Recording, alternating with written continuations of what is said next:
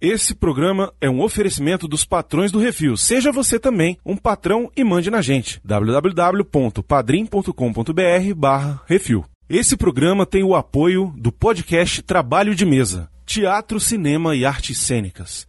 Acesse lá dragõesdegaragem.com barra Trabalho de Mesa. Por que, que as pessoas têm que amar pessoas? Claro que não, eu sou muito bem casado. Minha casa ou na sua? Olha, que é isso assim, rapaz? There may be trouble ahead, but while there's moonlight. Estamos de volta com mais um que isso assim, um podcast do Portal Refil, Miote. Esse filme foi pedido há muito tempo por um ouvinte nossa, não lembro se- quem é o nome dela. Vanessa. Vanessa é o nome dela? Vanessa Brizola. Não é ela? Foi a Vanessa Brizola? Não Acho lembro. que foi a Vanessa, hein? É. Acho que foi ela. Se não foi, desculpa quem foi. Se foi ela, eu vou mandar pra ela, porque não sei se ela escuta mais a gente, mas eu vou de qualquer jeito mandar pra ela. Se não for você, quem quiser que seja, fala nos comentários, porque você pediu esse programa há muito tempo. Estamos aqui reunidos para falar sobre um clássico dos anos 60 que está fazendo aniversário, Miote, de 60 anos. E olha, eu vou te dizer, é melhor do que muito filme que tem por aí hoje em dia. Ah, não tenha dúvida. Estamos falando de Se Meu Apartamento Falasse, de Billy Wilder, o meu diretor favorito, então você já sabe que hoje só vai ter elogio da minha parte. e o máximo que eu vou zoar esse filme é comparar ele à vida do Baconzitos. Face the music and dance. Eu sou o Brunão e eu estou aqui com o Leonardo Miotti. Estamos aí. E Baconzitos. Oi, tudo bem? Como vai? Exatamente. Então, você se prepara aí, você senta aí, ó, você pega uma pipoca, porque esse programa aqui a gente vai falar sobre esse clássico que está fazendo 60 anos, que é maravilhoso. Se você não conhece o filme, você vai fazer o seguinte: você vai parar agora, você vai dar um jeito de assistir esse filme. Não tá fácil. Porque não temos filmes antigos mais nas plataformas digitais, infelizmente. E não existem mais Blu-ray e DVD pra comprar, tá? Mas você vai dar seu jeito. E você vai assistir esse filme e depois você volta aqui. Se você não quiser assistir o filme, acompanhe a gente aqui que vai contar tudinho e você vai ver como esse filme é bom e como você devia ter assistido ele antes. É isso, daqui a pouco a gente volta, vai monjinho. Music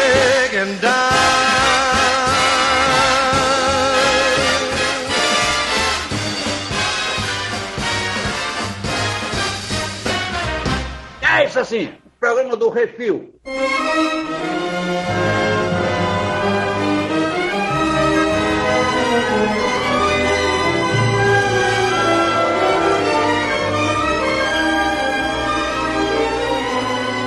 Tudo bem, Miotti, com o filme em inglês. The Apartment. O filme é dirigido pelo meu querido Billy Wilder. Já contei toda a história de como é que eu conheci Billy Wilder, que foi primeiro assistindo um filme pra faculdade, Montando os Sete Abutres, que também é um filmão que a gente podia falar, até pra nos despedirmos de Kirk Douglas, que foi embora esse ano. Mas o Billy Wilder, ele era um diretor, ele era na verdade um jornalista austríaco, judeu, que fugindo da Segunda Guerra Mundial veio parar nos Estados Unidos nos anos 40, mais ou menos, nos anos 30, final dos anos 30. E quando ele chegou na imigração, a agente da imigração virou pra ele e perguntou assim: O senhor tá vindo pros Estados Unidos por causa de quê? Ele, não, porque eu tenho um sonho. Ah, senhor tem um sonho? É, eu tenho um sonho. Meu sonho é trabalhar com cinema. Meu sonho é fazer filmes. O cara olhou assim pra ele, carimbou assim o passaporte dele e falou: Vai lá, faz bons filmes. E ele cumpriu a promessa.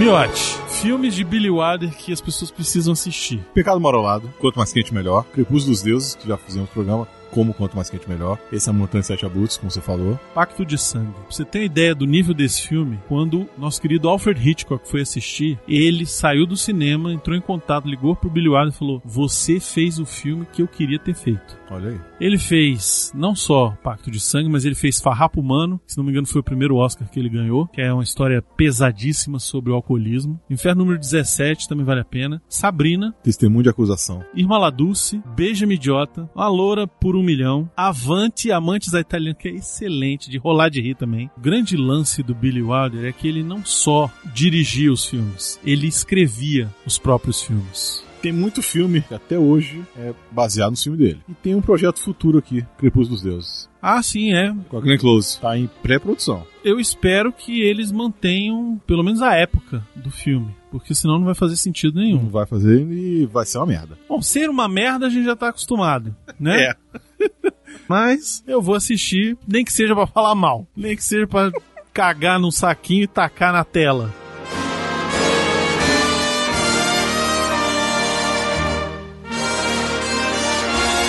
Mas enfim, o cara ele foi um grande roteirista, um grande diretor, um cara que hoje não é muito famoso, as pessoas desconhecem porque ele fez os trabalhos dele nas épocas de 40, 50 e 60, basicamente, né? Época de ouro do cinema de Hollywood. Exato. Então, hoje as pessoas. Ah, porque assim, você fala assim, ah, mas tem muita gente que conhece Chaplin, por exemplo. O Chaplin ele virou um ícone, porque ele também trabalhava com a própria imagem dele. É Uhum. muito mais fácil você conhecer um cara como Chaplin do que você conhecer um cara como Billy Wilder que ficava por detrás da câmera. Sim. Mas o Billy Wilder é um cara que se compara, você pode comparar ele ao Cecil B. DeMille, você pode comparar ele ao Orson Welles, você pode comparar ele a todos os grandes diretores dos anos 60, dos anos 50, porque ele era dos top dos top.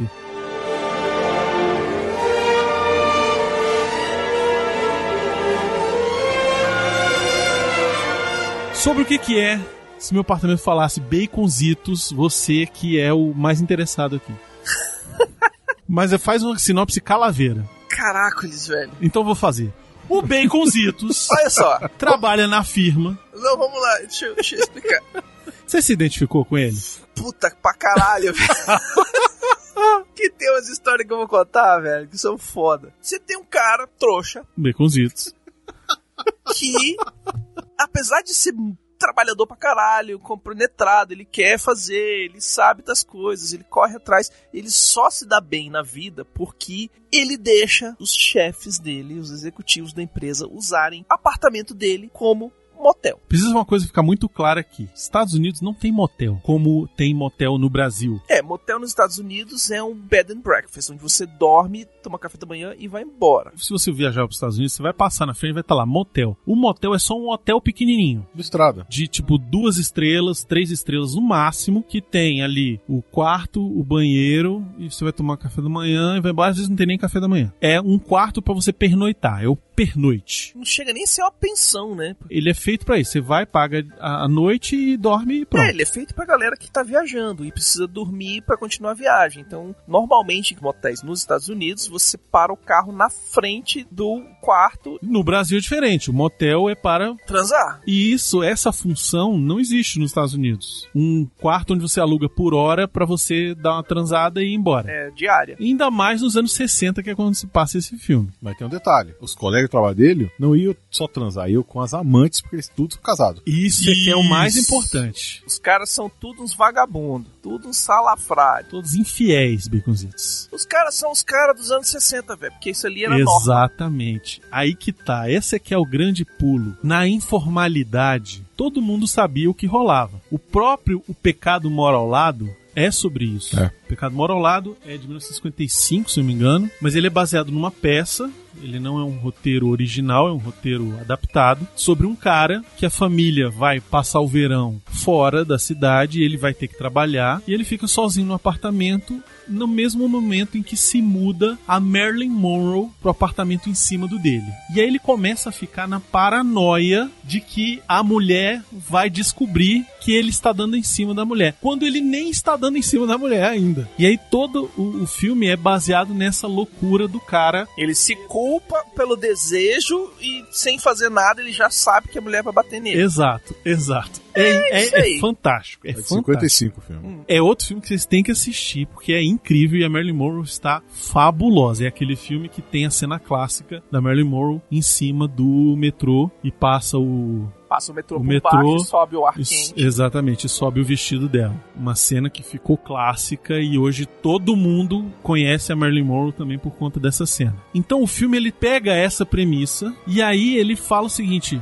e se eu contar a história não de quem tá traindo, mas do cara que empresta o apartamento pra galera ser infiel? Quem é esse cara? Como é que esse cara vive? O que que esse cara, quais são os problemas que esse cara que, que ele enfrenta? come? Como se reproduz? Como se reproduz?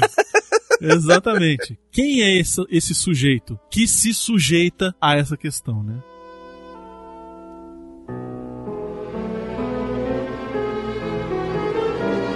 Os roteiristas do filme, que é o Billy Wilder, e o parceiro dele, que era um parceiro de vários roteiros, chamado IAL Diamond, eles basearam o filme num escândalo que rolou em Hollywood, no qual um agente chamado Jenny Lang foi baleado pelo produtor Walter Wanger por ter um caso com a esposa de Wanger, a atriz Joan Bennett. Caralho! Durante esse caso, o Lang usou o apartamento de um funcionário de um nível abaixo dele. Sim, pra trepar com a mulher. Outro elemento da trama foi baseado na experiência de um dos amigos do Diamond que voltou para casa depois de terminar com a namorada e descobriu que ela havia cometido suicídio em sua cama. Mas quando estourou esse escândalo aí do cara que baleou o outro porque o cara não sei o que, e aí descobriu que ele usava o apartamento do cara, o Billy Wilder pensou, cara, eu tenho que contar a história do cara que tinha o apartamento Sim. e vou contar a história desse maluco. E o filme é sobre isso, né? Sobre o cara que tem que aturar pessoas usando o seu apartamento e ele meio que é um, um pária da própria vida. Começa o filme narrando, falando que existem não sei quantas mil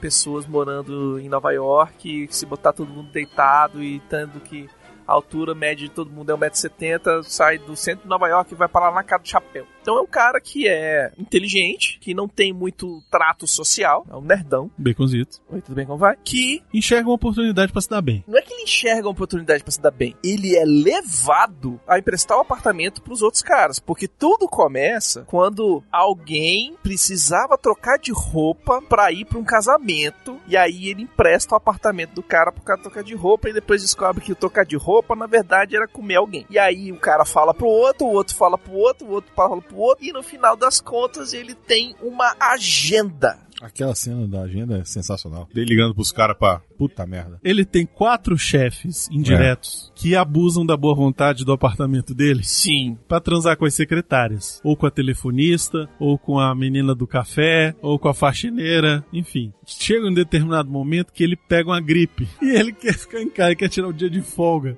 E ele só pega a gripe porque o cara vai e pega a mulher lá na casa dele, lá acorda ele Isso. e ele dorme no banco da praça. E quando ele chega em casa, a chave que o cara botou embaixo do capacho é outra. É outra chave. Completamente errado, ele não conseguia entrar em casa. Ele velho. Sofre chamar demais, a velho. governanta pra abrir. E aí, nessa, ele começa a trocar os. a ligar pros caras pra trocar Reagendar. reagendar os caras que vão lá no apartamento. Velho, essa cena é muito boa. Aí liga pra um, ô fulano, hoje não dá. Não, como não dá? Porra, meu irmão, me libera essa aí. Eu já, já conversei com a mulher. Não, não, mas é porque eu tô gripado, não sei o que, eu preciso ir pra casa pra descansar. Pode ser amanhã? Aí cara, tá, peraí, deixa eu ver. Não, amanhã tenho fulano, já já, vou- já, já te retorno. Aí ele liga pro outro cara, ó, quinta-feira não vai dar, vai ter que mudar o dia, porque quê. Pô, cara, mas não faz comigo, a mulher tá doidinha, tá subindo pelas paredes, não sei o quê. Não, mas não dá porque eu vou precisar desse dia aí pra trocar, não sei o quê. Ah, então, que dia que você quer? Ah, eu quero dia tal. Tem. Ah, peraí que eu vou ligar pra... Eu vou rea... Aí ele reagenda três caras pra ele poder usar o apartamento dele, velho. É, velho. É por isso que eu falo que o cara ele é, ele é ingênuo. Ele entrou nessa parada e ele não, ele sabe, não sabe como sair. Por que, que ele não sabe como sair? Esse é que é o grande lance. Porque tem um assédio moral. Não é só isso, é porque ele quer ganhar, ele quer ser promovido. Ele quer sair daquela mesinha no meio da patuleia que ele está. Porque Exatamente. ele sabe que ele é muito melhor que todo mundo ali, que ele se dedica muito mais, ele é um cara que tem tantas e que horas se de não ele sei não quê. tivesse fazendo essa merda, não tivesse puxando o saco, ninguém ia notar Ninguém ele. ia notar Ele ele. ia ser só mais um. Mostra a vida na vida real. Exatamente. Que é isso mesmo. Se você não for no QI, você tá fudido. Não só você tem que fazer seu trabalho muito bem, você ainda tem que puxar o saco da galera pra poder subir. É a falácia da meritocracia. Exatamente. Quantos caras ali estão trabalhando tanto quanto ele e ninguém tá dando apartamento pros outros transar e quem é que ganha? Um dos caras, não sei se você lembra, ele era o chefe do marido da feiticeira. Sim. Você lembra dele? Sim, é. E tem o outro também, o, aquele baixinho. Ele fazia aquele negócio que ele era um marciano. É, do Marciano, isso mesmo. É.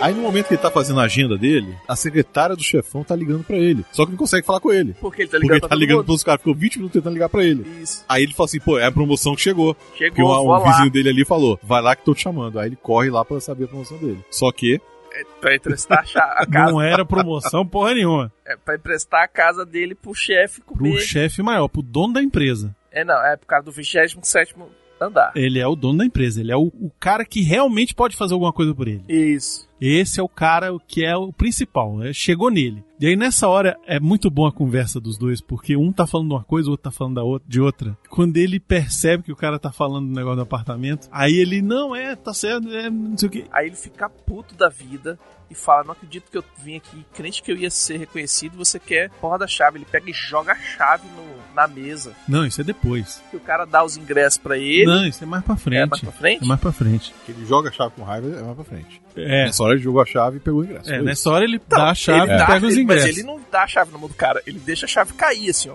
Pluf. Mas ele fez isso e aí ele já tá com os ingressos, só que aí tem outra coisa que tá rolando. Ele É, quer são- pegar. Pois é. É o roteiro. É bem, foda, é foda. bem escrito, É. cara. É o roteiro que não tem ponta solta em que uma coisa vai levar a outra necessariamente. É, é a parte do que ele tá montando o castelo dele de cartas ou empilhando todos os dominós pra dar o peteleco. Pra todas as cartas se moverem e- e, Exatamente. as engrenagens começar a rodarem. andar, e você falar, olha a bola de neve aí, ó. Exato. Porque a gente descobre que ele tem um, um lancezinho com a menina sensorista, que é a Shirley MacLaine. Que tá lindinha, né? Lindíssimo. Ela tá lindinha. O que, que ela tinha feito até então, Miotti? Na época ela já tinha feito o terceiro tiro. É, que foi o último filme do Hitchcock e o primeiro filme dela. É, ela tinha feito Volta ao Mundo em 80 Dias. ah, o Irresistível Forasteiro, Quando Vem a Tormenta, Elas Querem é Casar. Enfim, tava no comecinho de carreira ainda, não, é, não tinha nada muito relevante não. Só que nesse filme ela já foi indicada ao Oscar, né? Ela foi indicada ao Oscar por esse filme de melhor atriz. Então ela tava, era uma atriz em ascensão. E qual é a dela?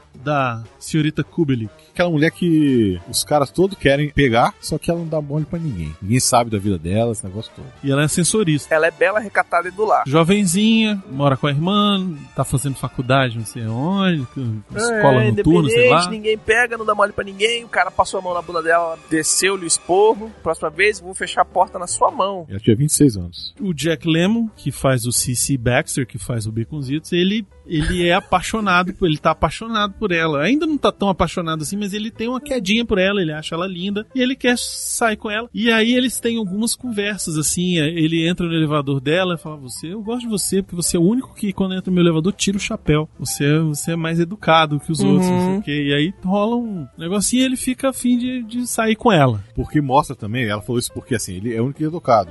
Porque tem uma hora lá que o cara vai e mete a mão na bunda Mão dela. na bunda dela, isso. Pois é.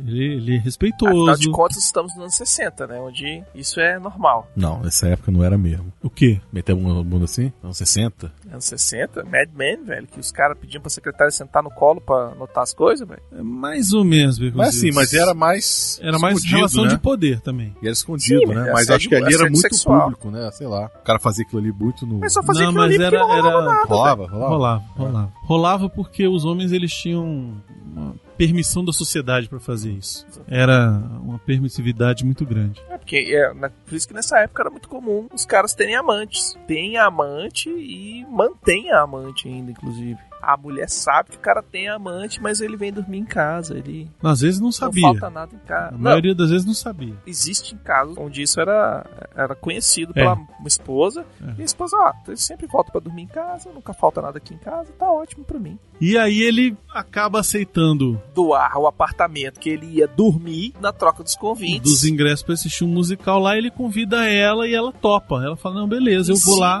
Do assédio moral, porque ainda rola o assédio moral, cara. Porra, velho, vou fazer revisão dos negócios amanhã, velho. Vou ver quem é que vai ser promovido, quem não vai amanhã. E o pessoal tá te recomendando muito e É, tal, e não sei é. o que. Porra, velho, tem que dar uma furada hoje. Vou estar tá, estar feliz amanhã. Basicamente o que o cara fala. Não, e ele não Me ajuda que eu te nunca. ajudo. É, me ajuda, uma mão lava a outra. Aquela velha história, né? Hum. E aí ele acaba topando porque tem o negócio do lance dos ingressos também, ele chama a menina, a menina topa. Ah, beleza, eu te encontro, apesar de eu ter um encontro já e tal, não sei o que. É, eu tenho encontro, mas não vai rolar nada, e aí eu te encontro Eu te encontro cinema. lá às 8 e meia no, no pau do teatro. Aí beleza, ele vai pro teatro e fica esperando ela lá. Tadinho. E aí, de novo, o roteiro te dá mais uma informação. Ela é o interesse romântico do chefão lá. E só que eles estão num climão meio esquisito, porque o cara tem uns três meses que eles não saem juntos, porque ela deu um fora nele porque ele tinha prometido que ia largar a mulher e não tinha largado. Eles tinham tido um negócio há uns três meses, por quê? A galera viajou, ele ficou trabalhando, não tinha ninguém, comeu a É, ele menina. comia ela na casa dele. Só que agora não dava mais. A mulher voltou. E aí eles estão meio esquisitões, assim e tal. Mas ela é apaixonada por ele. Ele promete mundos e fundos que vai se divorciar, que vai fazer não sei o que, que vai não sei o que. Cheio da grana, bonitão e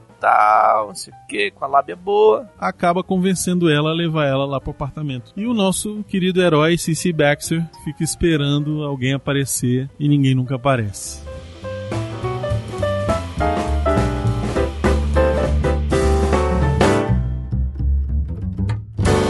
Você que quer ouvir a sua cartinha lida, envie para o CO2 e nós do Refil vamos lê-la ao vivo. Ah, você, você pode enviar para Portal Review, Portal Review, arroba gmail.com.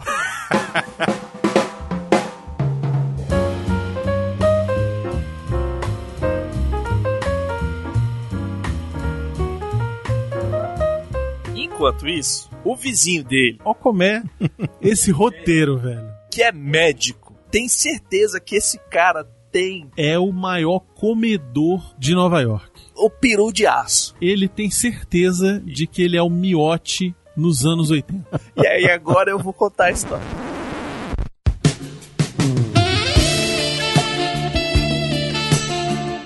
Volta e meia eu faço reuniões lá em casa. Reuniões. Faz macarrão. macarrão. Pelo Zacarias. É. Eu faço macarrão, faço um pão, faço um Ô, negócio. Beconzitos, o macarrão entra duro e sai mole pingando? Então, teve uma, uma semana que eu fiz pão no fim de semana, fiz pão no sábado e no domingo eu fiz macarrão pro pessoal lá do trabalho. E as meninas do trabalho que foram no, no domingo, uma delas tava falando que ela chegou lá e foi falar pro porteiro: Ah, não, eu tô indo ali na casa tal, não sei o quê. Aí o porteiro olhou pra ela: Ah, do Diego, já começou a rir. Eu tenho medo quando eu vou lá e falo o número da casa. O cara fica olhando assim. Que porra é essa? Não, É, nessa hora, foda. sabe o que, que eu falo? Ah. Eu falo assim, não, vem mais gente hoje, pode ficar tranquilo. eu falo na hora. Na hora eu falo. É suruba. Não, não, pode deixar, vem mais gente aí hoje, tá? Tá tranquilo. Deixa o pessoal entrar aí, tá? Quando chegar. Ela falou que o porteiro ficou rindo, olhando pra ela e rindo com a cara. Eu falei: Caraca, Por que será? Mildred, ele começou de novo. Ele começou de novo. Ai, aí agora já rolou o negócio do. Da notificação.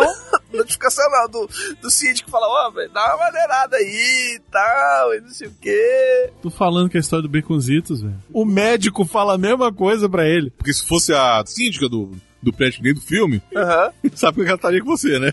Aqui não é bordel não, porra. Aqui não é puteiro, não, meu irmão. Pô, é essa aqui é todo mundo de família. O melhor é que ele no filme ele pega a fama de comedor e, E ele não não come come ninguém. Ninguém. Come ninguém, Caralho, come cara. ninguém. Ele é um coitado que não come ninguém. Só que ele se aproveita da fama também, Claro. né? Ele começa e fala, não, é, pois é, foda. Eu... Tem um dia que ele vai comer a mulher, que ele tá tão bebendo no Natal, Isso. todo tristão, e a mulher tá bebendo também, fica querendo chamar a atenção dele, meia hora cuspindo coisa nele, ele não vai. Aí Ela chega assim, meu filho, paga a bebida aí, que eu vou botar a música, e a gente dança, e no final tu me come. Basicamente. Que aí a mulher vira pra ele e fala assim, da, da sua casa ou da minha casa? Aí ele fala, não, vamos pra mim aqui, tá, tá todo mundo metendo lá, eu vou, eu vou meter Vai também. pra mim, todo mundo vai pra lá mesmo. É, exatamente. Todo mundo vai transar lá, pelo menos dessa vez sou eu. E aí ele começa a tirar onda, né? Eu vou até doar meu corpo pra ciência. É porque o médico O médico fala. falado isso antes. O médico fala pra ele, né? É, Ó, você. Pra gente ele, estudar. Ele fala assim, dá uma maneirada e tal. Aí ele, ah, não, meu rim já foi pro caralho, não sei o que, isso aí tá tranquilo. Assim, não, então, pô, vou te trazer um termo aí pra você assinar pra doar seu corpo pra ciência, pra gente estudar, porque, pô, é impressionante como é que você ainda tá vivo, não morreu de cirrose aí, que o tanto de garrafa que ele tira de dentro de É. casa do povo que bebe e deixa o lixo pra trás. Ele fala assim, Não, que inacreditável. Ele fala, não, e porra, tem dia que são duas, Duas, três? três mulheres diferentes. Isso, é. O Arthur já fez isso. Eu ainda não cheguei lá, não. Então você tá nesse caminho aí, Miotti. Estamos trabalhando para chegar na meta. Quando chegar lá, você vai dobrar.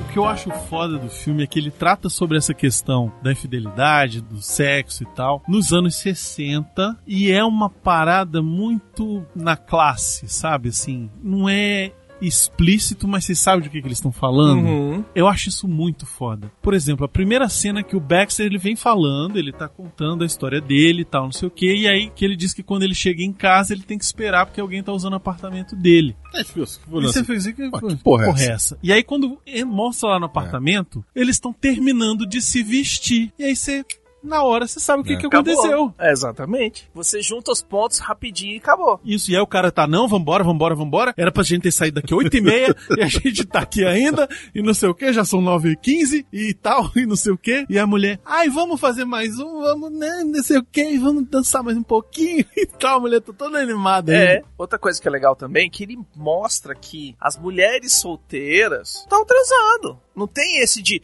ah não, vou me guardar pro casamento e casar, tal, não sei é. o quê. Não. O pessoal tá transando. E ok, não tem ninguém aí pra ficar reclamando, não é que nem hoje em dia que, ai não, povo transa, não sei o quê. nhê, nhê, nhê." Ah, velho, todo mundo quer transar, velho. Quem não quer transar é porque tá transando. Ninguém fica chamando as secretárias de sirigaita, de puta, do caralho a quatro. Não, velho, elas são mulheres solteiras. Ponto. Mas a todo momento, eles não querem que fique ficar falados. É, ninguém quer entrar Ninguém- na boca do povo. Todo Isso. mundo faz a coisa certa. Todo mundo come quieto. Exatamente, todo mundo come Ninguém exatamente. tira onda, ninguém fica ali, Isso, ninguém, ninguém tá fica botar, Ninguém ostentando. fica assim, ah não, porque fulaninha tem uma, uma, uma manchinha na bunda. Tanto é que ela fala, ó, não vem, não fala que você sabe que eu tirei o apêndice que ninguém vai ficar É, como é que você sabe. Exatamente. Eu E não- depois ele fala que deu Do um joelho? tiro no joelho. Não, nem me conta que eu não É. quero ver, porque depois Não, não quero ver, ficar sabendo exatamente. como é que eu sei, de onde é que eu vi É. você sem Como é que eu vi você um tiro no joelho? Uhum. E é isso que eu acho foda. assim, o, o roteiro desse filme, ele é tão bem escrito, porque ele é tão amarradinho uma coisa na outra. Você vê o tanto de coisa que a gente já falou aqui, de uma coisa que foi ligando na outra, que foi ligando na outra. Agora a gente acabou de falar uma que vai ligar lá na frente com outra coisa, Sim, que é o lance do tiro que ele deu na perna. que ele tinha uma arma que ele guardou, Que ele- escondeu embaixo do banco do carro e ela disparou. Isso porque ele ia se matar, porque não sei o que, porque ele tava Uhum. depressão, não sei o que e tal. E aí ele acabou não se matando porque ele deu um tiro na perna, se apavorou que viu um policial, não sei o que. E aí lá na frente tem uma a arma tá lá de novo. Tá guardando as coisas porque ele vai mudar. Isso, e aí você fala, caralho, o cara pode ainda se matar, né? Você Uhum. fica com aquela tensão. Então é isso, assim, o roteiro ele é tão cheio de detalhe, é tão rico, é tão bem, sabe? E o que é mais impressionante, ele foi escrito à medida em que eles iam filmando também. Sério? O Billy Wilder ele tinha um negócio de sempre estar reescrevendo o roteiro enquanto filmava. Adaptando, melhorando e pulindo. Porque ele ia conversando com os atores, os atores traziam coisas, traziam experiências, traziam frases. Por exemplo, a frase da Shirley MacLaine, da personagem dela, que ela fala: Ah, por que, que as pessoas têm que se apaixonar por pessoas? Foi uma frase que eles estavam comentando lá um, alguma coisa um dia no, no restaurante ali na cafeteria. E ela soltou. E ela mandou essa e ele, porra, essa frase é incrível. Botou no filme. Hum, Aquele jogo que eles jogam, o jogo do Jim, sim. ele foi adicionado porque na época ela estava aprendendo a jogar o jogo com os amigos do Rat Pack do Frank Sinatra. Frank Sinatra, de Sam Davis Jr., tanto que depois ela fez a versão original do Ocean's Eleven, do 11 Homens no Segredo. Eles botaram porque ela falou que estava aprendendo a jogar e o cara falou, pô, então eu vou botar aqui uma, uma cena de vocês conversando e, e vão jogar. E tem uma cena lá pro meio do filme que é quando ele vai finalmente transar com alguém que tá rolando a festa de Natal no escritório. Velho, eu nunca tive uma festa de Natal. Não, mito.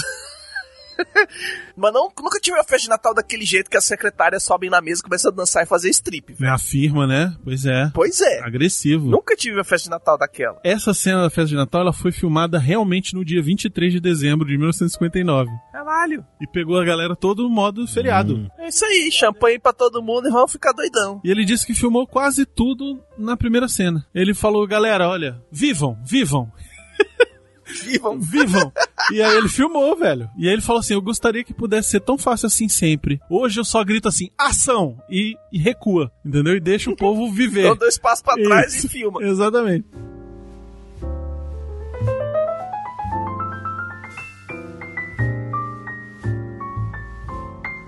Outra coisa que é impressionante, o, o Billy Wilder ele não deixava as pessoas improvisarem. Tem duas histórias sobre esse filme que Ele é, alterava o é roteiro, interessante. mas não deixava o povo improvisar. Exato, ele não deixava. Hum. Ele era irredutível. Ele dizia que se tá no texto como ele botou lá no, no roteiro, Uhum. é pra ser daquele jeito. Mas o único que ele deixava improvisar, não o texto, mas as ações, era o Jack Lemmon. Porque o Jack Lemmon é foda. O também. Jack Lemmon é um gênio. Então ele deixava o Jack Lemmon viver fisicamente o Baxter. Uhum. Então é por isso que tem aquela cena dele fazendo macarrão com a raquete, Ah. que ele tá cantando. Aquilo é improviso dele. No roteiro tava escrito assim: Cici Baxter prepara uma macarronada para a fulaninha, com, usando a raquete e tal, fazendo aquele negócio. Pronto. A musiquinha que ele tá lá, aquilo é Jack Lemmon. Show. Aquela que ele dança com a mulher, será que não é improvisado, não? Com certeza. Com é certeza, velho. Aquela dancinha cara Porra, na cara. cara na Aí cara. O cara desliga, desliga o negócio e o bicho continua dançando com a mulher. E ele tá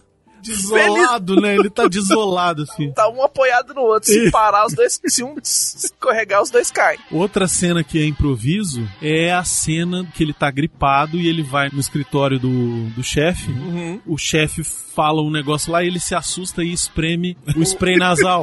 Sim, Então, o rinossoro. o rinossoro. Foi improviso dele e ele fez o seguinte: ele pediu pra botarem leite. É pra parecer no- melhor. Pra Aparecer, poder aparecer, né? porque era preto e branco. Se botar só água não ia aparecer. E ele botou leite no negócio e aí na hora que fez ele. psh, e o Billy Wilder. Caralho, ficou ótimo dessa merda. Não, pior que é próprio, o próprio cara, o chefe dele, olhou assim. É, ele tá assustado. assustado. É, caralho. Ficou muito bom. Não era pra estar aqui.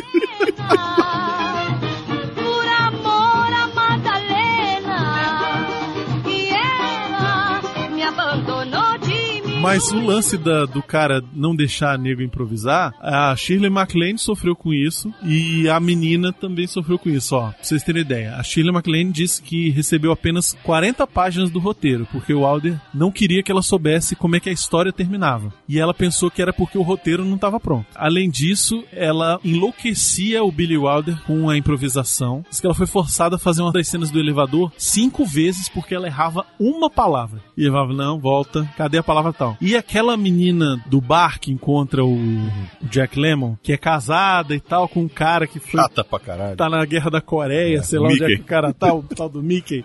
Pronto, na cena que ela fala, ai, coitado do Mickey, ele parece um pequeno chihuahua.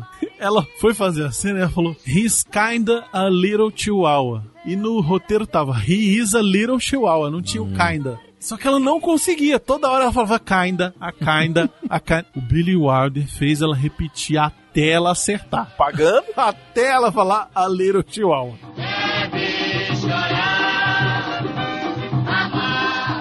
O filme foi elogiado pelos críticos do bloco soviético como uma acusação do sistema americano e uma história que só poderia ter acontecido em uma cidade capitalista como Nova York. Em um jantar em homenagem a ele na Berlim Oriental, Billy Wilder disse que o filme poderia acontecer em qualquer lugar, em Hong Kong, Tóquio, Roma, Paris, Londres. Quando Wilder disse que o único lugar em que não poderia ter acontecido era em Moscou, os alemães orientais começaram a aplaudir e aplaudir estrondosamente. Quando a ovação terminou, Wilder continuou: "A razão pela qual esse filme não poderia ter ocorrido em Moscou é que em Moscou ninguém tem seu próprio apartamento."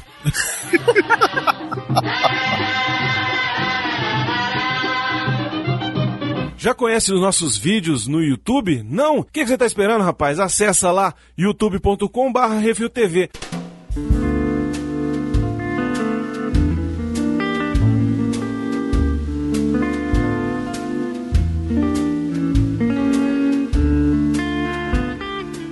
Chega uma hora que o bonitão briga. Briga não, discute com a Shirley MacLaine, porque é a secretária dele Na festa de Natal. fala pra ela que, ah, eu sei que você tá tendo um tico-tico no fubá com o Já é cara. a quarta. Que antes de você foi fulana, antes da fulana fui eu, antes de mim foi não sei quem, e não sei o que. E é sempre o mesmo papinho que ele vai separar da esposa, que isso e aquilo, tá não sei o que, piriri, piriri, e ela se toca que o cara tá só Tá usando ela, né? De passagem, tá enganando ela bonitão. E aí ela tem toda aquela discussão com o cara, e aí que ela dá o presente de Natal pra ele, que é um disco Que é um puta disco que tem a ver com a história dos dois, que é Do- o disco do do pianista, pianista lá do bar do restaurante É. e tal, tudo bonitinho. E o cara fala, não, vamos deixar aqui.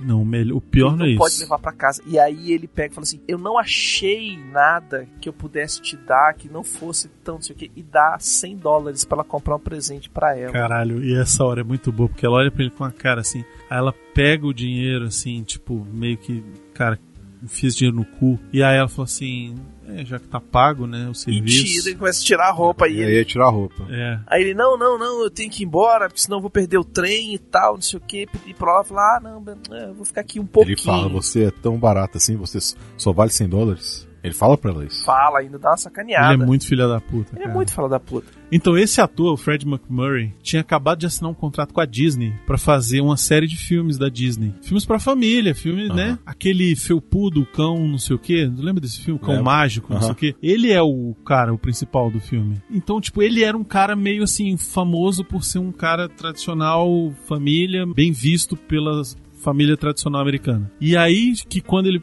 aceitou participar do filme e tal, não ia ser ele, ia ser um outro cara, só que o cara morreu e ele acabou assumindo o papel. As pessoas depois encontravam ele na rua, as velhinhas senhoras virgens de Nossa Senhora do Passa Quatro, chamavam ele no, no- assim, falavam: Seu pervertido! Como você se sujeitou a participar daquele filme imundo? é foda, cara. É. É foda. E o Billy Wilder falou que era, ele era um cara péssimo. Ah, é? Uma pessoa péssima. Ah, pessoa. Um tá. ator difícil. Não, não, uma pessoa horrível mesmo, uma pessoa humana. Aquela cena em que ele tá com o engraxate e que ele dá uma gorjeta Tá com engraxate, ele cima. joga a moeda pra cima Aham. e o cara pega. Ele tava errando jogar a moeda porque era uma moeda muito pequena. Era uma moeda de 20 centavos, de 10 centavos, 25 centavos, uma coisa assim. E ele tava errando. E aí o Billy Wilder sugeriu pra ele, pô, vamos fazer o seguinte, pra você acertar, pra, pra ficar mais fácil, vamos usar uma moeda maior de 50 centavos e tal. O cara falou, não, que absurdo. Eu nunca daria 50 centavos pelo serviço desse. Caralho. Billy Wilder disse que ficou chocado, velho.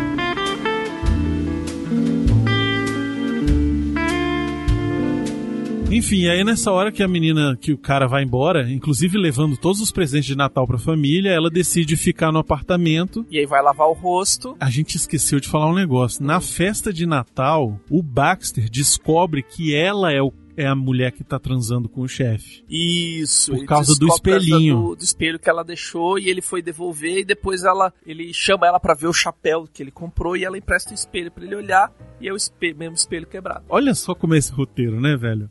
Hum. É um negocinho que ele botou lá no começo, que ele fala, ó, acho que a fulana esqueceu isso aqui. Naquela hora você fala, ok, né? Ai, quebrou e tal. Ah, sim, é porque ela jogou em mim. Isso. Por isso que quebrou. Não, e aí quando ele reconhece o espelho, essa cena é muito foda, que ele reconhece o espelho. Cara dele que ele A fica. cara dele, ele fecha o espelho devagarzinho. Ela fala, o que que foi? Ele fala assim, não, tá quebrado. Ela fala assim, é, não, eu gosto de deixar quebrado pra mostrar como eu sou na vida real. Caralho, brother. É, velho, a bicha Porra, se negócio- Foi a hora que ele quebrou. E os dois estão quebrados nessa hora, né? E ele vai pro bar, encher a cara, dançar com a doida lá, e ela fica no apartamento. Ela fica no apartamento, vê as pílulas de dormir dele e resolve tomar tudo. Quando ele chega no apartamento com a doida, E essa cena me pegou, velho. eu imaginei que iria pegar. Essa cena me pegou porque eu já tive que lidar com isso. E é daquele jeito ali pra pior. E É, foda. ela- E na hora que eu, eu falei, puta, que, que merda, velho. O bicho vai ter que. Só que ele tem um vizinho que é médico, né? E aí ele chama o médico. ajuda, e né? Tal, é. O bicho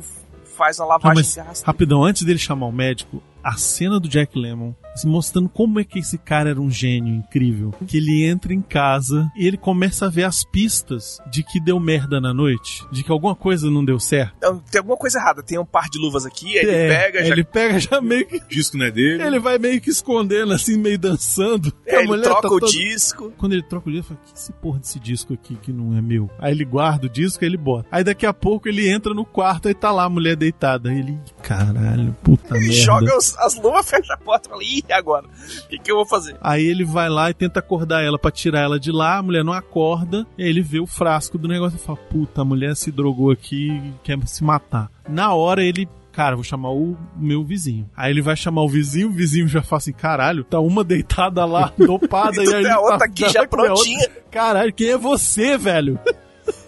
É, é, só um parênteses, minha vizinha do outro lado é médica.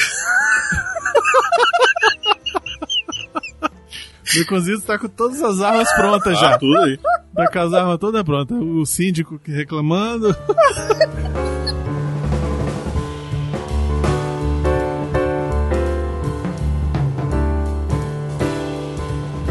médico vem, ajuda ele lá com a menina. E essa cena, o Billy Wilder fez questão de que fosse medicamente acurada, realista do jeito que realmente os médicos faziam quando encontravam casos de tentativa de suicídio tomando remédio para dormir. É, a primeira coisa é fazer uma lavagem intestinal. Todos os procedimentos que ele faz ali foram supervisionados por um médico que estava no estúdio. Uhum. Billy Wilder, inclusive, pediu pro médico fazer a demonstração e tal. E aí o médico depois, o Billy Wilder foi perguntar, e aí, ficou legal? Você acha que tá realista o suficiente? Porque eu quero que essa cena seja bem realista e tal. Ele falou, não, tá, foi ótimo e tal, só os tapas que foram leves. Caralho, e os bichos dão uns e ele dá uns velho. tapão na Shirley MacLaine, É foda. velho. E, velho, tem uns que são de verdade, que pega E mesmo, ele deu velho. mesmo os tapas na Tem mulher, outros que cara. ele corta e tal, e move a câmera, não sei o que, mas tem outros que, meu irmão, dá umas, É um...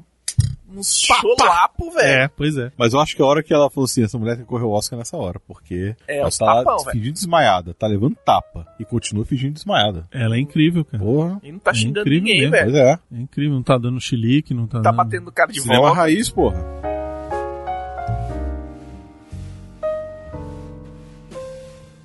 E aí ele consegue salvar a mulher, a mulher fica lá, ele não vai pro trabalho, fica lá com ela e tal, ajudando ela. Aí eles começam a ter um, um relacionamento melhor, eles começam a jogar o tal do Jean, né? Eles começam a conversar melhor Uhum. Ele e tem que ficar tal. monitorando ela por 48 horas. Isso, ele explica que o se não- apartamento é dele, que ele empresta pros caras ele ir lá transar com as secretárias e tal. Ele conta- E nesse meio termo ele cancela todo mundo. E aí todo mundo começa a ficar puto com ele. O nego já tava puto que ele só tava deixando ir o velho. E aí ele E cancela. aí é que ele cancela mesmo, aí que o negócio. Ele liga pro cara, fala, ó, fulano tá aqui e tal, não sei o que, o que, que você quer que eu faça? O cara, não, você precisa de alguma coisa. Ele liga no cara no, no Natal, No Natal, é. Uhum. Na é. casa dele. O cara tá lá brincando O com cara as falou, pô, crianças. se vira. É, ele fala, não, você precisa de alguma coisa, você compra e depois eu te pago. Na segunda-feira, quando ele chega no, no escritório, ele liga lá, e aí, como é que tá? Tá tudo certo? Tá precisando de alguma coisa? Não e tal. Diga ela, deseja a ela minhas melhoras e foda-se, né? Ele fica meio preocupado, mas preocupado com alguma coisa sobrar pra ele. Mas aí, nesse meio tempo, ele descobre que foi a secretária dele que falou. E aí ele manda a secretária embora. A secretária tá indo embora, e aí ela, como toda mulher, Liga pra esposa do faz cara a fala, sua "Ó, vingança. Bora ali almoçar. Isso já aconteceu uma vez comigo. Olha aí, ó o meu. Aí. Nossa, uma coisa que teve nada a ver. é, eu tava com a Alessandra, eu tava no, na FNDE na época. Aí chegou uma menina lá que tava vendendo. Nem lembro o que que era. Bicha gostosa pra caralho. Aí tava eu e o cacheta lá. E ela tava perdida, porque ela nunca tinha ido no centro comercial sul. Uhum. Queria saber onde almoçar. E eu almoçava sempre com a Alessandra. Aí eu encontrei com ela, saí correndo pra avisar pra ela, ó, tá vindo uma menina que não conhece nada aqui, isso aqui vai almoçar com a gente. Aí beleza, fomos almoçar, de boa. Aí quando chega a noite, a Alessandra tinha ligado pra namorada do Daniel falar sobre esse negócio. Ó, toma cuidado, viu? Que tá mulher no trabalho deles. Caralho. Eu, Puta que pariu. Eu falei, tu é maluca? É assim.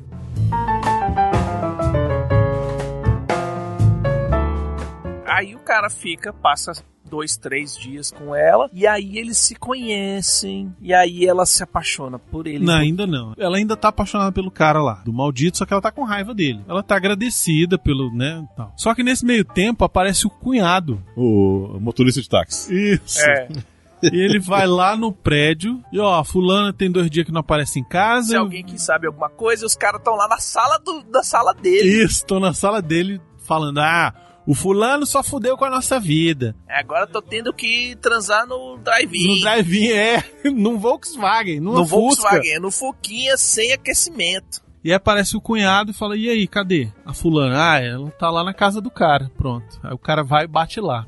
Bate lá, bate lá mesmo, né, velho? Murrão na boca. É, ele se acaba se desentendendo lá com o cara, dá dois murranca nele. achando que ele é um vagabundo que tá tomando proveito da cunhada dele e tal, não sei o que, quando na verdade é, ele tá só cuidando. Como sempre, o cara, gente boa, que sempre se fudendo, E ele assume a merda. Ele assume que foi ele mesmo e, enfim. apanha pelos outros pra depois se fuder. Então, o segundo murro pegou pra caralho. Porra, deu pra ver que aquele murro pegou mesmo. ele Puta pegou, merda. velho. Ele conseguiu fazer o movimento pra não tomar o primeiro, mas o segundo ele, tipo, não conseguiu fazer a tempo. E ele tomou a murranca de verdade. Ai, velho, e foi bonito, velho. E foi pro chão, cara. Pá! Aí no dia seguinte ele aparece no, Trabalho de óculos. no escuro. trabalho todo fudido lá No começo do filme, ele tá ali no meio dos contadores. na patuleia. Mó bagunça. Todo mundo com calculadoras eletromecânicas, que são fantásticas. É muito legal. Aí ele vai pra um escritóriozinho com janela na divisória. Assistente administrativo É, Júnior. E aí, depois que ele começa a emprestar a casa dele pro chefão, aí ele vira vice-presidente quase da parada. É, ele vira o assistente júnior ali. Assistente do diretor. Isso, assistente do diretor E aí júnior. ele tem uma sala Que é gigante. do lado, Com, é, porta com porta do... com, com parede de madeira, Isso. com os negócios todos, e o bicho tá lá ralando. E, e ele fazendo agora tem acesso ao banheiro administrativo. Banheiro dos executivos. Status total. Tanto é por isso que o bicho já tá todo bonitão na fita e tal. E aí, ele chega.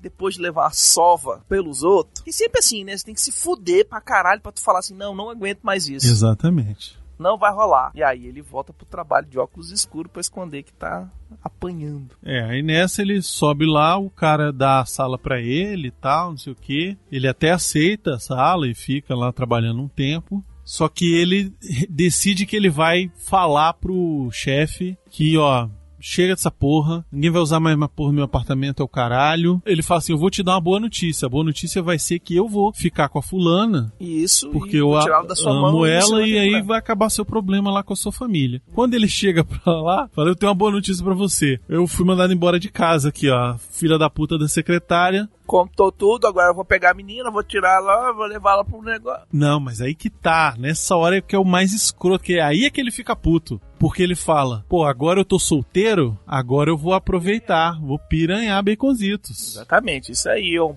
Baconzitos Way of Life. E aí o que que acontece? Tem uma sala nova agora do lado, mas ele não tem nada, né? Porque o cara ainda quer usar a casa dele pra comer gente. É, não, ele achou que aquela porra tinha, tinha acabado, né? Uhum, acabou nada. Até a hora que o cara pede lá de novo, ó, eu vou precisar no Réveillon aí usar o apartamento lá e tal. E aí ele ele Pra fala, levar a mulher. é, pra levar a mulher. E aí ele fala, não, vai vai fazer porra nenhuma não, não vai levar não. E aí ele taca a chave, Joga a chave pro joga cara a chave pro cara, e o cara falou, você me deu a chave do banheiro. Eu quero a chave do, do apartamento. Eu dei a chave certa, não quero mais essa porra não. Se ele demite, vai embora. E aí que ele vai pra casa e começa a encaixotar tudo. E tá rolando a festa de Réveillon. No restaurante lá, que tupiano. Tem rolando a festa de Réveillon do vizinho e ele tá arrumando as paradas. Enquanto ele tá arrumando as paradas, o vizinho vem buscar, vem perguntar se ele tem gelo. E ele abre a geladeira e vai jogando os negócios pro vizinho. Não, aí tudo. Ah, você vai se mudar? É, não, cansei dessa vida. Aí o vizinho, é, não, tava na hora de você dar uma descansada, né? Arrumar, né, porra. Ficar nessa putaria a vida toda não dá certo, não. Ele, não, não é bem isso.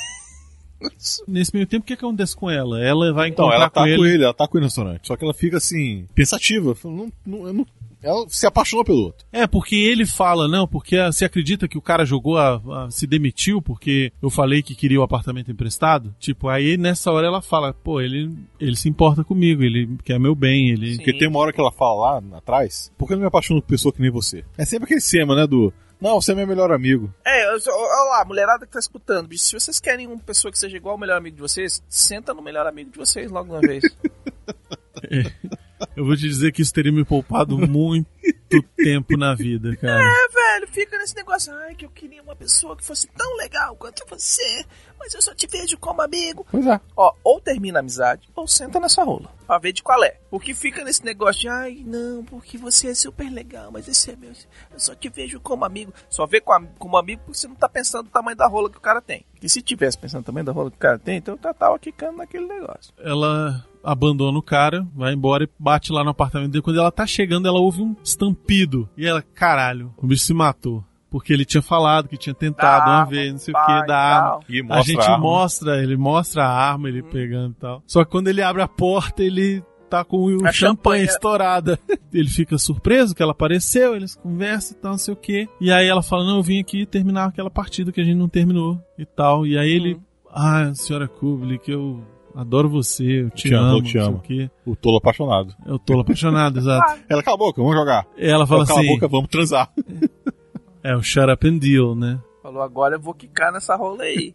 Cara, eu acho, eu acho muito bom esse filme, velho. hum. É um roteiro assim muito bem escritinho, muito bem redondinho, divertido, apaixonante. É serviu de modelo para todas as comédias românticas que vieram depois. Isso é fato, porque tudo é inspirado no que rola nesse filme. Todo mundo bebe nessa fonte aí. Esse foi o último filme preto e branco a ganhar o prêmio de melhor filme do Oscar até O Artista de 2011. Olha aí. A lista de Schindler não entra nessa conta porque ele não era completamente preto e branco, tem aquela menina Só por de causa da menina. vermelho. É. E tem Caralho. uma E no cena final- da vela. E no final É, tem a cena, o- Não, a cena toda no final, né? É, e no a final cena do final a cena. toda é É, colorida. tudo né? bem. O Billy Wilder foi a primeira pessoa a ganhar na mesma noite Oscar de melhor filme, Oscar de melhor roteiro e Oscar de melhor diretor. Mas 60 anos depois, E 60 anos depois o cara o repetiu, cara repetiu e ganhou um a mais porque. porque tava legendado. É.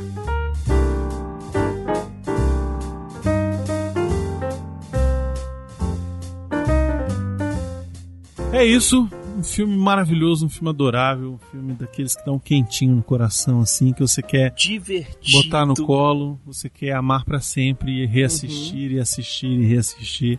E ele tem umas coisas fantásticas, assim. Eu que paro pra olhar muito questão de tecnologia e tal, né? Trabalho com TI e tal. Aí você vê as telefonistas botando, fazendo a ligação, encaixando as Ele é um paradas. retrato de uma época, né? O fogão, o próprio fogão do cara, velho. Não, a máquina de escrever dele já era automática. Aquela calculadora eletromecânica. Não, a máquina de escrever. Também. Na hora que ele apertou ali, o negócio foi sozinho. É, já era 60, né? Porque nos anos 50 que tinha aquele filme de R. Lewis, né? Que ele mostrava aquelas máquinas mais. É, que é só a mecânica. É. A, a calculadora eletromecânica que é muito legal, porque aquela calculadora, ele joga todos os números e vai jogando e no final ela vai de um lado pro outro.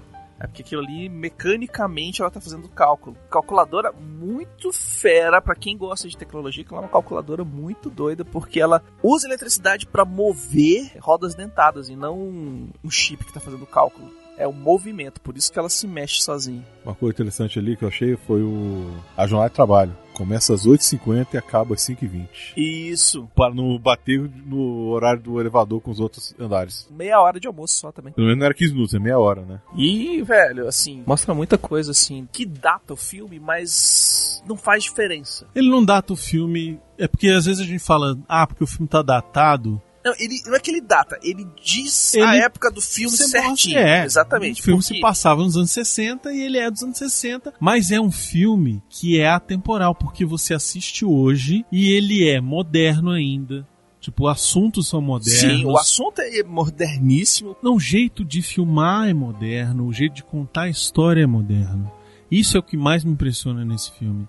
Esse filme tem 60 anos e ele é mais atrativo, ele te prende mais do que um filme que foi feito em 2019, que a gente assistiu outro dia desse aí, o Joias Brutas, e eu fiquei entediado e queria desligar e queria saber fazer outra coisa e queria olhar o celular. E esse aqui você não quer parar de assistir a porra do filme. É mesmo. O foco dele, que é a relação interpessoal ali, do, a relação entre as pessoas, o que as coisas que estão acontecendo, poderia ser contado hoje em dia.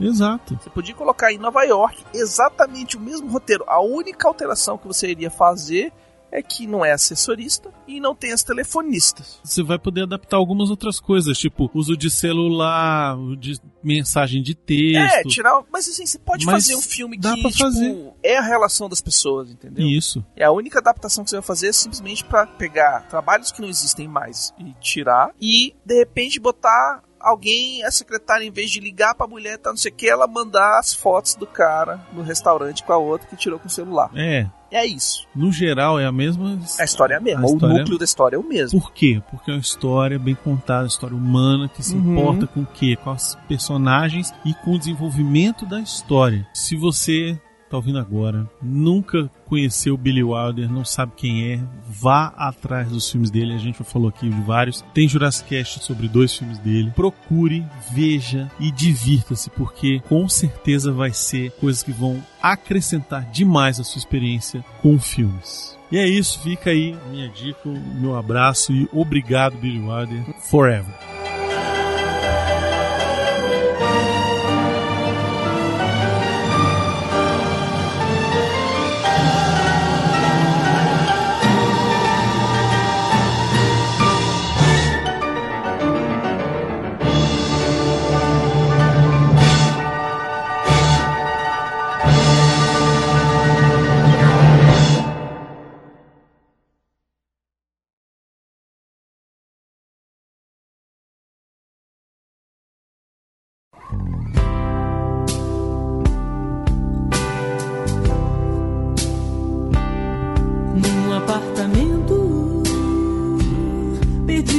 Cidade.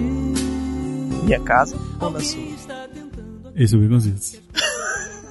O Arthur não tá aqui, ele pediu pra eu falar por ele. Mas não tá aqui, mas. É. E agora ficamos com os nossos, nossos patrocinadores. Tem outra que vai quebrar assim: Mildred, ele já começou de novo. no meu apartamento. Você não sabe quanto voei, o quanto me aproximei. Fiquei sabendo hoje que um discípulo meu, que não quer que eu fale o nome dele, Sim. ganhou um iPad. Se é que vocês me entendem. Ele não quer que fale o nome, você corta. Mas é ele mesmo. Caraca! Esse tá um grande padawan, viu? Velho, comendo cu. Eu tô comendo cu já tem tempo, filho. Não, mas não é essa a questão. É ganhar iPad e falar, perguntar se quer ser mamada. Ele, ele manda na lata. Manda da na mulher, Manda, manda. Manda na lata. Ele manda na lata. Pô, essas tetonas aí, eu queria dar uma mamada. A mulher, ai, Adoro ser adoro mamado. ser mamada, É, pode vir. tá foda. Ele tá foda. Por isso que eu sou o Baxter, velho. Não tenho toda essa malemolência, não. Você é o Baxter, mas Porém, você contudo, anda todavia, entretanto, dança dos seus pulinhos. tem um brother meu que ele mora aqui na Zanorte, o apartamento é dele, quitado tal. E o bicho é solteiro. E volta e meia, o bicho faz, leva as mulheres lá pra casa dele, porque, pô, solteiro, eu vou pagar motel. Não, velho, o bicho recebeu uma cartinha no correio, escrita à mão, que a morador botou lá, não, porque isso aqui, se você quiser fazer suas orgias, e não sei Nossa o quê, tem, tem lugares pra isso e tal, não sei o que. E ele pegou, leu a carta e mostrou pra gente. Meu irmão, na hora que mostrou pra gente, a gente chegou na casa dele, rindo pra caralho, e começou. Ai! Me bate! Filho da puta! Vamos! Vai! E gritando, velho, filho da puta, vocês vão fazer isso aqui, velho. A casa é tua, meu irmão. Tu vai fazer isso aonde? É, não. Agora tem que sair de casa pra ir pro motel porque o vizinho não, quer, não, não transa? Problema do vizinho, velho. É, pois é. Como diz a música, you can be as loud as the hell you want when you're making love. Olha aí, olha o ela todo romântico. Todo romântico agora. Romântico nada, é uma música tipo.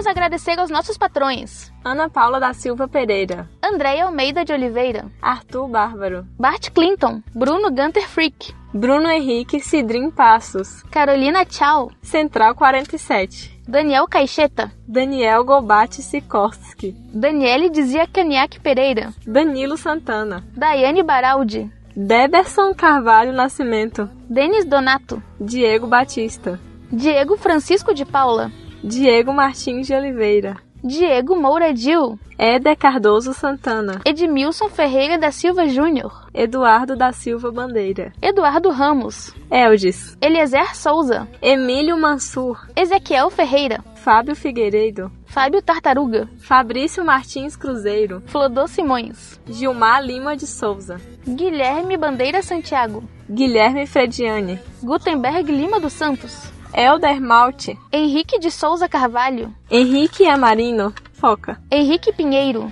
Henrique Soares Silva, Ildebrando Cortonese, Jaqueline Oliveira, Jefferson Cordeiro, João Paulo Alves da Rocha, João Ricardo Mesquita, Joel Elias, Joyce Oliveira Castro, Jonabe Teixeira, Jonathan Moreira Souza Silva, Josaí EG Júnior, José Armando Bizarria Gomide, Lauro, Leonardo Formage, Lobo, Lucas da Costa, Luciano Dias de Andrade, Luiz Alfredo Lopes Soares Filho, Luiz Fernandes Monteiro da Silva, Luiz Fernando Libarino, Luiz Turci, Márcio Machado Matos, Maicon Sebastião Rabelo Argoso, Pablo Gomes, Paulo Amorim, Rafael da Silveira Antunes, Rafael de Queiroz Pereira, Regis Silva, Renato Araújo, Renato Siqueira, Ricardo Malen, Roberto Castelo Branco de Albuquerque, Rodrigo de Castro Anes, Rodrigo Tomoyose, Rogério Pereira Galiani, Sérgio da Costa Almeida, Tassiane Regina Silva Bressan, Thiago M. Cezimbra, Tiago Teixeira, Valdir Fumene Júnior,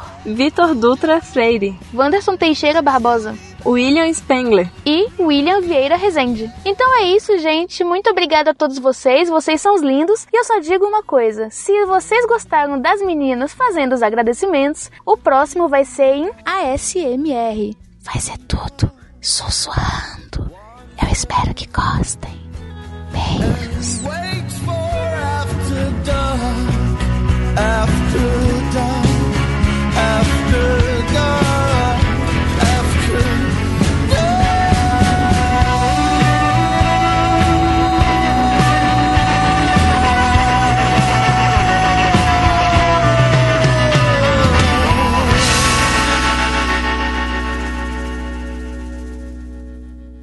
Pode ir embora, acabou a festinha. Vai pra casa, vai pra casa.